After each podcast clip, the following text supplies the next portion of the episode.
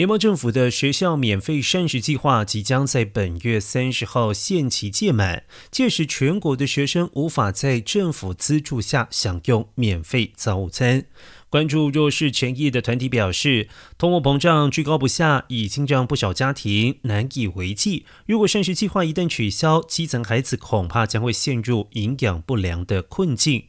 然而，参院少数党领袖麦康纳以及其他的党友拒绝在政府开支法案中继续推动膳食计划，理由是相关开支达到了一百一十亿元，成本过于高昂。但是麦康纳的幕僚否认。